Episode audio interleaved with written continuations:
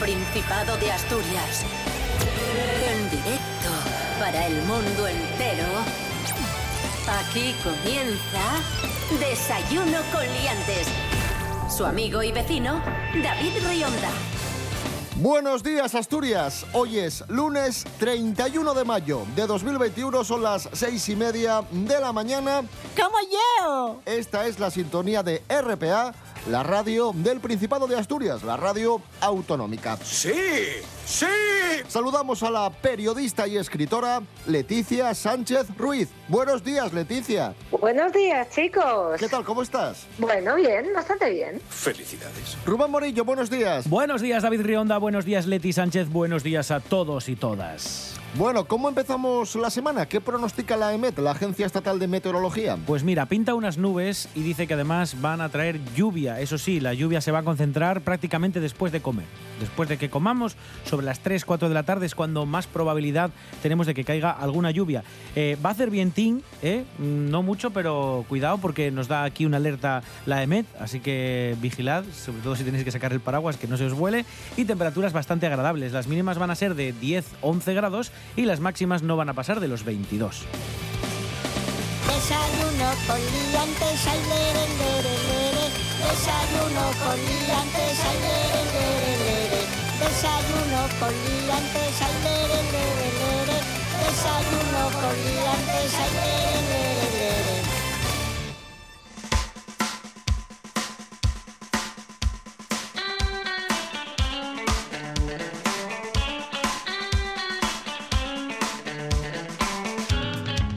Comenzamos, hoy comenzamos hablando de vida sana, de vida saludable, Maravilloso. de hábitos saludables con una noticia.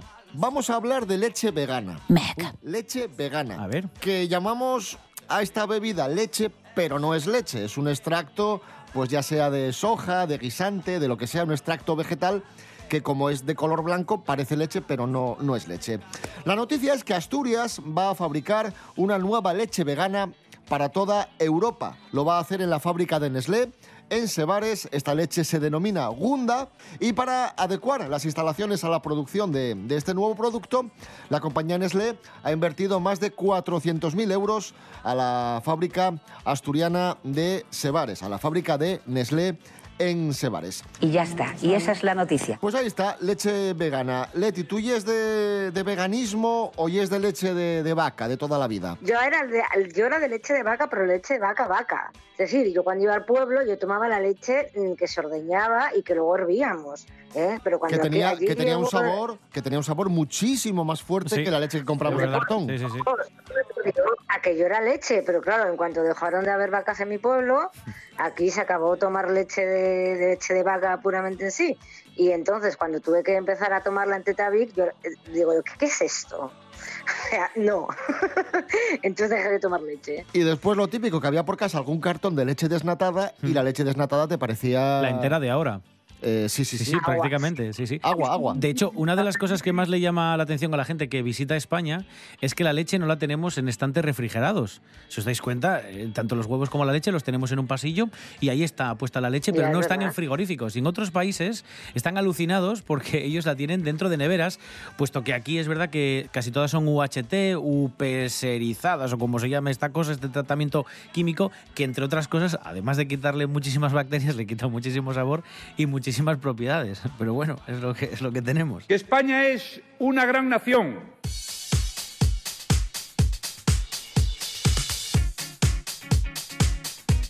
Seguimos hablando de hábitos saludables porque hoy, amigos, hoy 31 de mayo es el Día Mundial sin Tabaco. El Día Mundial sin Tabaco y hemos descubierto, Rubén Morillo, Sí. que los asturianos Cuidadín. le damos mucho al, al pitu, ¿eh? Bueno, estamos en el top 10, tanto es así, no, no el top 10, sino que estamos los séptimos en comunidades autónomas que más fumadores diarios tenemos.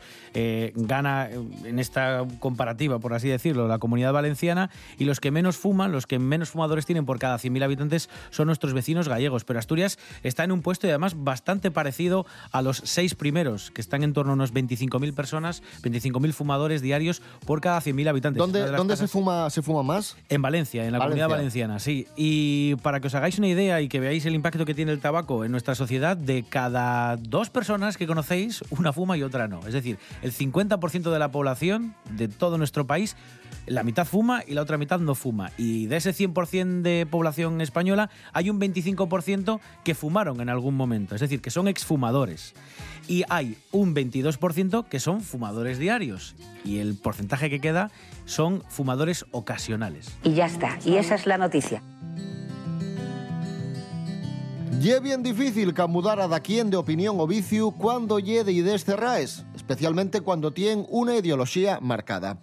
La siguiente noticia ye bien interesante ya que revela el papel que jueguen los dogmes de fe en el nuestro pensamiento. Bien soyertes a lo que nos cuenta Hanna Suárez Morán. Hanna, buenos días. Bones, David. Güey, vamos a intentar entender por qué la siente piensa como piensa. Un equipo de investigadores de Cambridge atopa que determinadas ideologías conservadores afecten a la capacidad de procesamiento del cerebro. Las creencias o ideologías a las que se inclina una persona tan relacionadas, entre otras cosas, con las sus capacidades cognitivas. O dicho de otra manera, lo que creen determina la inteligencia que tienes. Para ello, basáronse en un primer estudio en el que más de 500 adultos realizaron 37 pruebas cognitivas y 22 de personalidad. Dos años después, volvieron a participar más de 30 de los sujetos originales. Esta vegada ocurrieron información sobre actitudes políticas como el nacionalismo y el papel de la religión de esos vides. Esas respuestas podían amenorgarse estadísticamente a tres dimensiones. Una actitud conservadora, la religiosidad y el dogmatismo. Esto es la rigidez, la intolerancia con la que caltenían esos creencias. La resultancia ya es reveladora que al tener una postura conservadora, lo que inclu- incluía el nacionalismo, acomoñar con un amenorgamiento del pensamiento estratégico, según un mayor precuro y una reticencia a asumir riesgos sociales, como falar públicamente sobre temas revesores o discrepar de la autoridad. Lo mismo sucedía con la religiosidad, pero en este caso añadíase una mayor percepción de riesgo y una mayor intolerancia. El dogmatismo acomuña un procesamiento más lento de la información, van más lentinos. También es más lento a la impulsividad y a la disposición a asumir riesgos éticos. Esto es a cometer actos que no son correctos según las mismas creencias. Más cerraucos. Los inclinos extremos como la violencia contra determinados grupos atópense con más frecuencia en estos individuos y además tienen una memoria de trabajo más pobre y una capacidad de percepción más lenta, mayor impulsividad y búsqueda de sensaciones más extrañas, así como necesidad de experiencias emocionantes en la, su testa, lo que consideren más raras. Entonces, las ideologías tienen en su origen, entre otras cosas, en disposiciones cognitivas. Los autores de estas investigaciones creen que podría ser así, cosa que banalmente yo sofito porque mm, la verdad que para apoyar ciertos pensamientos retrógrados, machistas y xenófobos, considero que hay que ser poco listo y no tener mucha testa.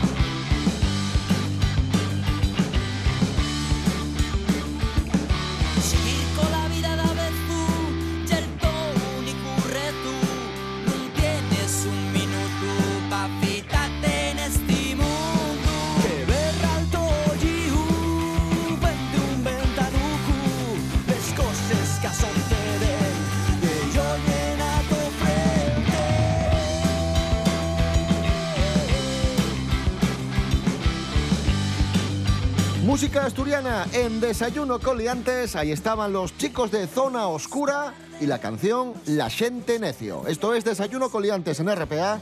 Hoy es lunes 31 de mayo de 2021. Eso es ciertísimo.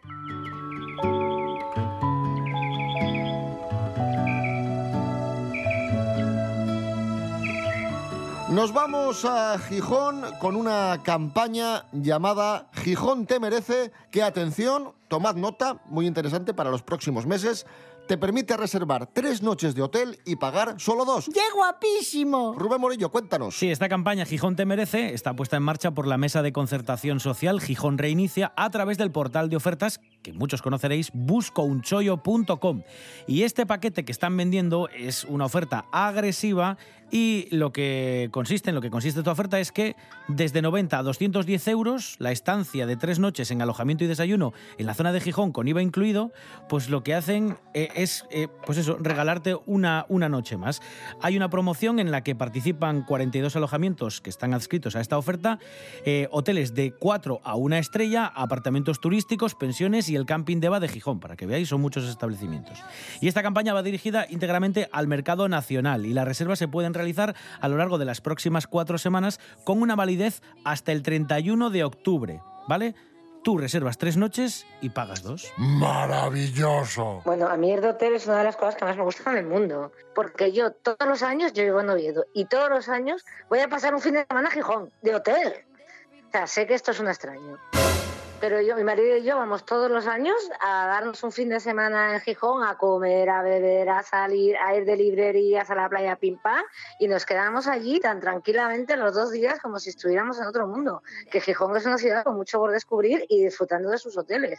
Además, eh, bueno, mm, yo me paseo por los hoteles de Gijón, pero tengo predilección por el Hotel Asturias, que es el que está en la plaza de, en la plaza del ayuntamiento, que es donde se rodó Volver a empezar de, de Garci, que tengo mm, yo adoro esa película y entonces además, bueno, pues ya es como una fricada más a, a este fin de semana. Así que haré buen uso de esta oferta hotelera Gijón. Asturias sigue vacunando bien a priesa. En España también avánzase para lograr el objetivo previsto de algamar la inmunidad de Fatau. Existe un país que ya vacunó a todos los sus habitantes. ¿Queréis saber qué país ye? Cúntanoslo, Alma Hidalgo. Buenos días, Alma. Muy buenos días, David. Bueno, yo estoy farta de vacuna. Que si Pfizer para allí, que si AstraZeneca para el otro lado. Y yo sin vacunar. Bueno, pues vengo a decirte que ya topamos un país con un 100% de vacunados naciente adulto.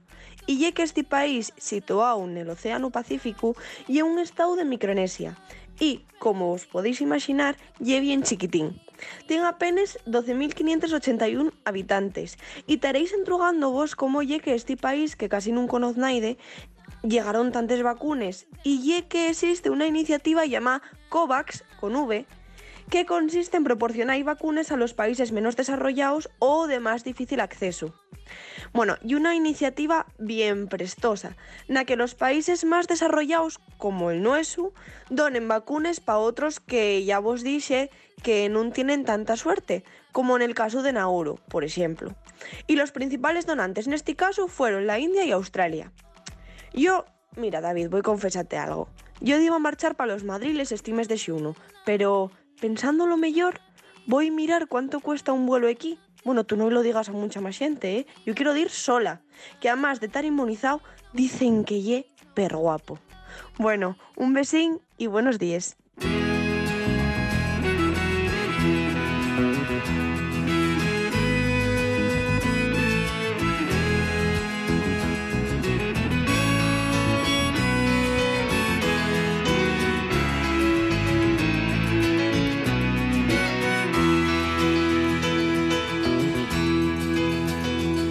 Se fue, tomó sus cosas y se puso a navegar. Una camisa, un pantalón vaquero y una canción. ¿Dónde irá? ¿Dónde irá? Se despidió y decidió batirse en duelo con el mar y recorrer el mundo en su velero y navegar, mañana navegar. Y se marchó y a su barco le llamó libertad. Y en el cielo descubrió gaviotas y pintó estelas en el mar. Y se marchó a su barco le llamó libertad y en el cielo descubrió gaviotas y pintó estelas en el mar. Siete menos cuarto de la mañana, ahí está sonando José Luis Perales, un velero llamado Libertad. José Luis Perales, por cierto, arranca su gira despedida y estará el próximo 12 de diciembre en Gijón, en La Laboral.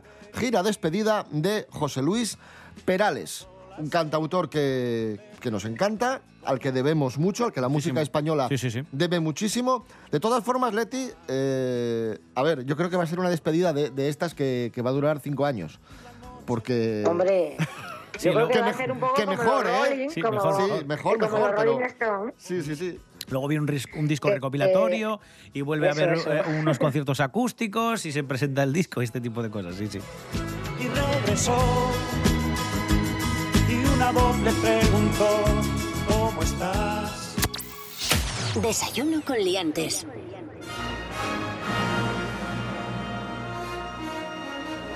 Hablamos ahora de cine, recibimos a Miguel Ángel Muñiz, Jimmy Pepín, que nos habla como siempre de, cine olvidado. Un aplauso para Miguel Ángel Muñiz, Jimmy Pepín. Ahí está Jimmy, entrando por la puerta. Hablamos de películas olvidadas y maltratadas injustamente. Hoy tenemos una película de 1978 titulada Los ojos de Eyes. Unwillingly, Laura Mars becomes a witness to a series of murders, watching through the eyes of a killer.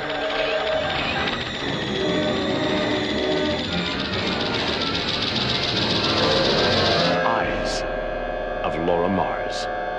When it happens, I can't see what's in front of me. What I see is that.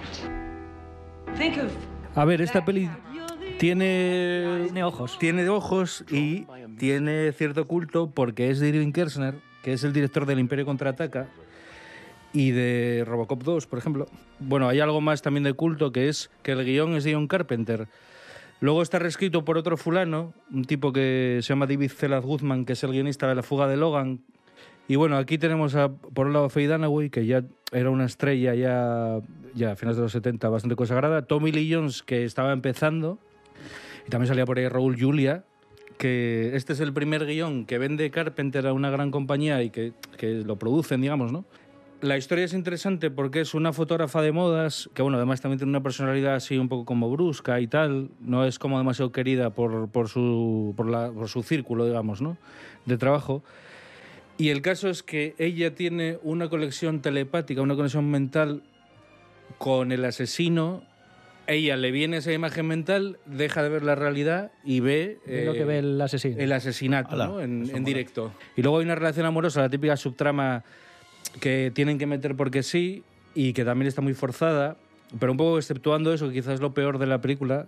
A ver, es una película que está muy bien hecha, está Hombre. hecha por, Hombre. por un profesional. por un profesional como la copa de un pino. Y eh, tiene cosas muy interesantes como esto que os estoy comentando un poco del, del juego del- de las miradas, ¿no? Pues en plan eso, un poco lo- la realidad, lo que ella ve. Luego hay una parte que llega un momento que tú no sabes si realmente ya son delirios visuales de ella, o sea, porque ella llega momentos que pierde un poco el juicio y realmente no Oye, sabes, pues esta, esta tomo nota, ¿eh? Que no sabes si está viendo realmente lo que está haciendo el asesino o ya son fantasías. Tiene que estar bien. Hay unas estéticas también ahí un poco de la época, ¿no? Pues algunos asesinatos se, están visualizados así como con una textura de esto de vídeo. Y os digo, está, está bien porque hay momentos eso, ¿no? Que son como que estás viendo casi como tres puntos de vista a la vez, porque se, se- como que se triplica, ¿no? El- el- de alguna manera la acción. Y bueno, es una película que tuvo, tuvo cierto éxito. Está producida, que esto es, esto es curioso, está producida por John Peters, siempre a mal, porque es, es un tío que normalmente jode casi todo lo que produce. Y en este caso, pues lo jodió reescribiendo el guion de Carpenter, metió todas esas cosas que no tienen sentido y que yo creo que, que la producción ahí lo que intentaba hacer no, no encajaba mucho. Y con esto ya os dejo con los ojos de Laura Mars. Los ojos de Laura Mars, película muy interesante, año 78, buscadla que, que tiene buena pinta. Miguel Ángel Muñiz, gracias. Venga, chao.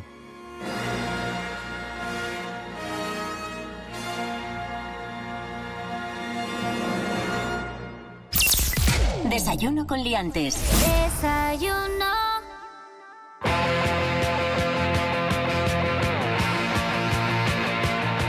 Seguimos hablando de cine, bueno, más que de cine, de actrices. Y vamos a hablar un día más de nuestra actriz más internacional, de Paula Echevarría. ¡Ay! Atención que tenemos, Angelina Jolie. tenemos Cachis. noticias, tenemos noticias, tenemos novedades A ver, importantes. ¿qué le Ojo. pasa a Pau? Jorge Aldeitu, buenos días, cuéntanos. Muy buenas amigos, hoy en las Paula News vamos a hablar del exmarido de Paula Echevarría, David Bustamante de sobra conocido por todos, y es que a pesar de que se hayan separado en 2017 y hayan tenido sus más y sus menos, ahora mismo tienen una relación muy cordial, se llevan bastante bien, se tienen un cariño especial y les une una personita que es Daniela, que, bueno, los dos se comportan como padrazos con ella. Pues bien, esta semana Paula Echevarría subió una publicación a su Instagram. En la foto podemos ver a Daniela que está subiendo unos escalones de la piscina que tiene Paula en su casa. Y en esta fotografía, aparte de presumir de la hijaza que tiene, eh, pone de pie de foto mi princesa, aunque casi no me deja que la llame así.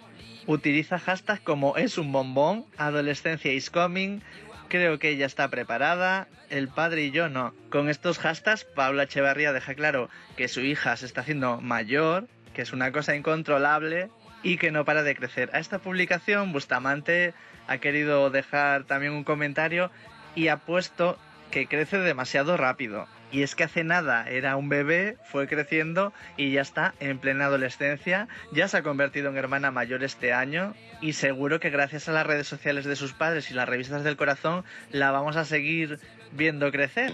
Un saludo amigos.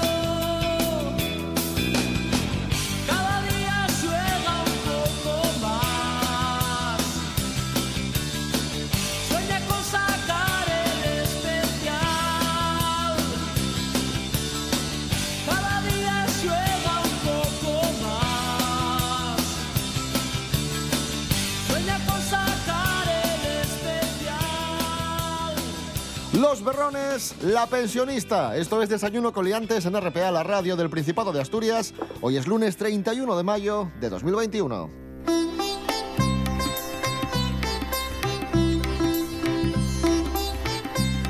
Nos vamos a la India con una noticia curiosísima. Os cuento. Eh, boda, boda en la India, en la localidad de Maharajpur. ¡Como yo! Están allí en la boda, Eso está al lado de Podes. ahí tranquilamente. Entre ellas, entre ellas y llaneras, sí. Se produce el tradicional intercambio de guirnaldas, Vale. que se conoce como jaimala, y el novio de repente se va por patas. Escapa. Se as- Se asusta o, o no está seguro o lo que sea y escapa. Pensé que había ido al baño. Da la espantada. No, Yo al principio. también. No, no, no. Al principio pensaban que, que bueno, que se le había olvidado algo o lo que sea. Que se puso nervioso, que le dio un ataque de estos de pánico y... que se dejó el cargador del móvil en casa y fue a por él, alguna cosa así. Pero no, no, amigos, eh, escapó. ¿Qué pasó? Que la novia, claro, un disgusto, imagínate, que la dejen ahí plantada en, en- en- en la boda. Ay, pobre. Entonces dijo la familia, dijeron las familias, no pasa nada, vamos a buscar aquí una solución. Empezaron ahí a hablar y tal. Te casas con el padrino. Dijo el padrino, pues venga. Y dijo ella, venga, pues vale. Pero... Se casó ¿Por qué con no? el Ya que estamos. se casó con el padrino, la boda siguió, lo celebraron y todos están contentos. Yo de aquí A me ver, voy casada, sea como sea. Claro, claro. Además es muy mítico lo de la novia la que pillan en el baño con el padrino. Esto ya es un mito de las Sí, bodas. sí, cierto, cierto. Un, eh, un rancio fac. Pues oye, pues en vez del rancio fac, aquí ya le damos otra vuelta, que es no la pillan en el baño, señores, es que se casa con el padrino. ¿Quién da más? ¡Sí! ¡Sí! Cuidado, que fue leer esta noticia y recordé que una, una amiga, llamada una amiga nuestra, María Jesús, pues eh, conoce a una chica que se casó en la India, conocía a un chico indio, se casaron en la India, y le dije, Meca, pues esto es bien interesante. Quiero que nos cuentes tu experiencia, en, la experiencia de una asturiana en la boda de una amiga también asturiana en la India. Vamos a escucharlo. Hace varios años tuve la oportunidad de participar en una boda india en la India. La experiencia fue alucinante. Desde el momento mismo en el que te vistes para la ocasión, con saris, alguares súper coloridos. Y luego también choca mucho la duración, porque en nuestro caso las celebraciones se hicieron a lo largo de tres días, pero podrían haber Madre sido mía. más. Y una de las cosas que más llama la atención es que lo espectacular de la ropa de la pareja va en aumento de un día para otro. Además, no se empieza con la ceremonia religiosa para unirlos y se termina con la fiesta, sino que va al revés. Es todo muy participativo, tanto con familias, con invitados. El primer día, por ejemplo, las mujeres tuvimos el mendi, que es cuando nos hicieron los tatuajes de henna en las manos, preciosos. Ese juega en el Madrid, Los Mendy. de la novia y el novio, que también llevaban eran alucinantes, en manos, brazos, piernas. Aquella noche vivimos también algo que comparábamos con una fiesta de Prado. Cenamos en casa de la familia, nos enseñaron bailes tradicionales. Me está gustando esto, ¿eh? La comida, por cierto, en todo momento vegetariana, riquísima, pero no apta para todos los estómagos por lo picante, porque hasta en el desayuno Muy especial, había claro. picante. Claro. Y no se servía nada de alcohol, al menos no oficialmente. El tercer día es el que está más cargado, por lo que recuerdo, de ceremonias y ya al final el enlace en sí. Porque aquí muchos días de juerga, pero nada de dormir juntos hasta el último momento que no estaban casados. Ojo, ojo. En un momento dado se monta una romería guapa, viene el novio a buscarla a caballo, se van a un templo a que les bendigan, la gente detrás como en una procesión. Quiero esto. Y entre unas cosas y otras esto se alarga durante horas hasta que ya llegas a una especie de misa Pero en una carpa al aire agotador, libre, ¿eh? que en nuestra versión reducida duró tres horazas. Y durante la que la chavalería aprovecha para robar los zapatos al novio para volver a vendérselos después. La verdad que es una experiencia alucinante y me alegro muchísimo de haber participado porque no me lo pasé tan bien en una boda en la vida. Esto es como Oye, un la boda aplauso, de... ¿eh? Un aplauso. Esto es como la boda de Rocío Jurado y Ortega Cano. Madre mía. Que duró... ¡Qué maravilla! ¡Qué guapísimo! Bueno, eh, nos tenemos que ir ya, que se nos echa el tiempo encima. Eh, ha sido un placer, Leti Sánchez. Eh, nada, nos escuchamos, ¿vale? Un abrazo fuerte. Claro que sí. Otro para vosotros, chicos. Mañana más y mejor, volvemos a las seis y media de la mañana. Os dejamos con las noticias. Rubén Morillo. David Rionda. Hasta mañana. Hasta mañana.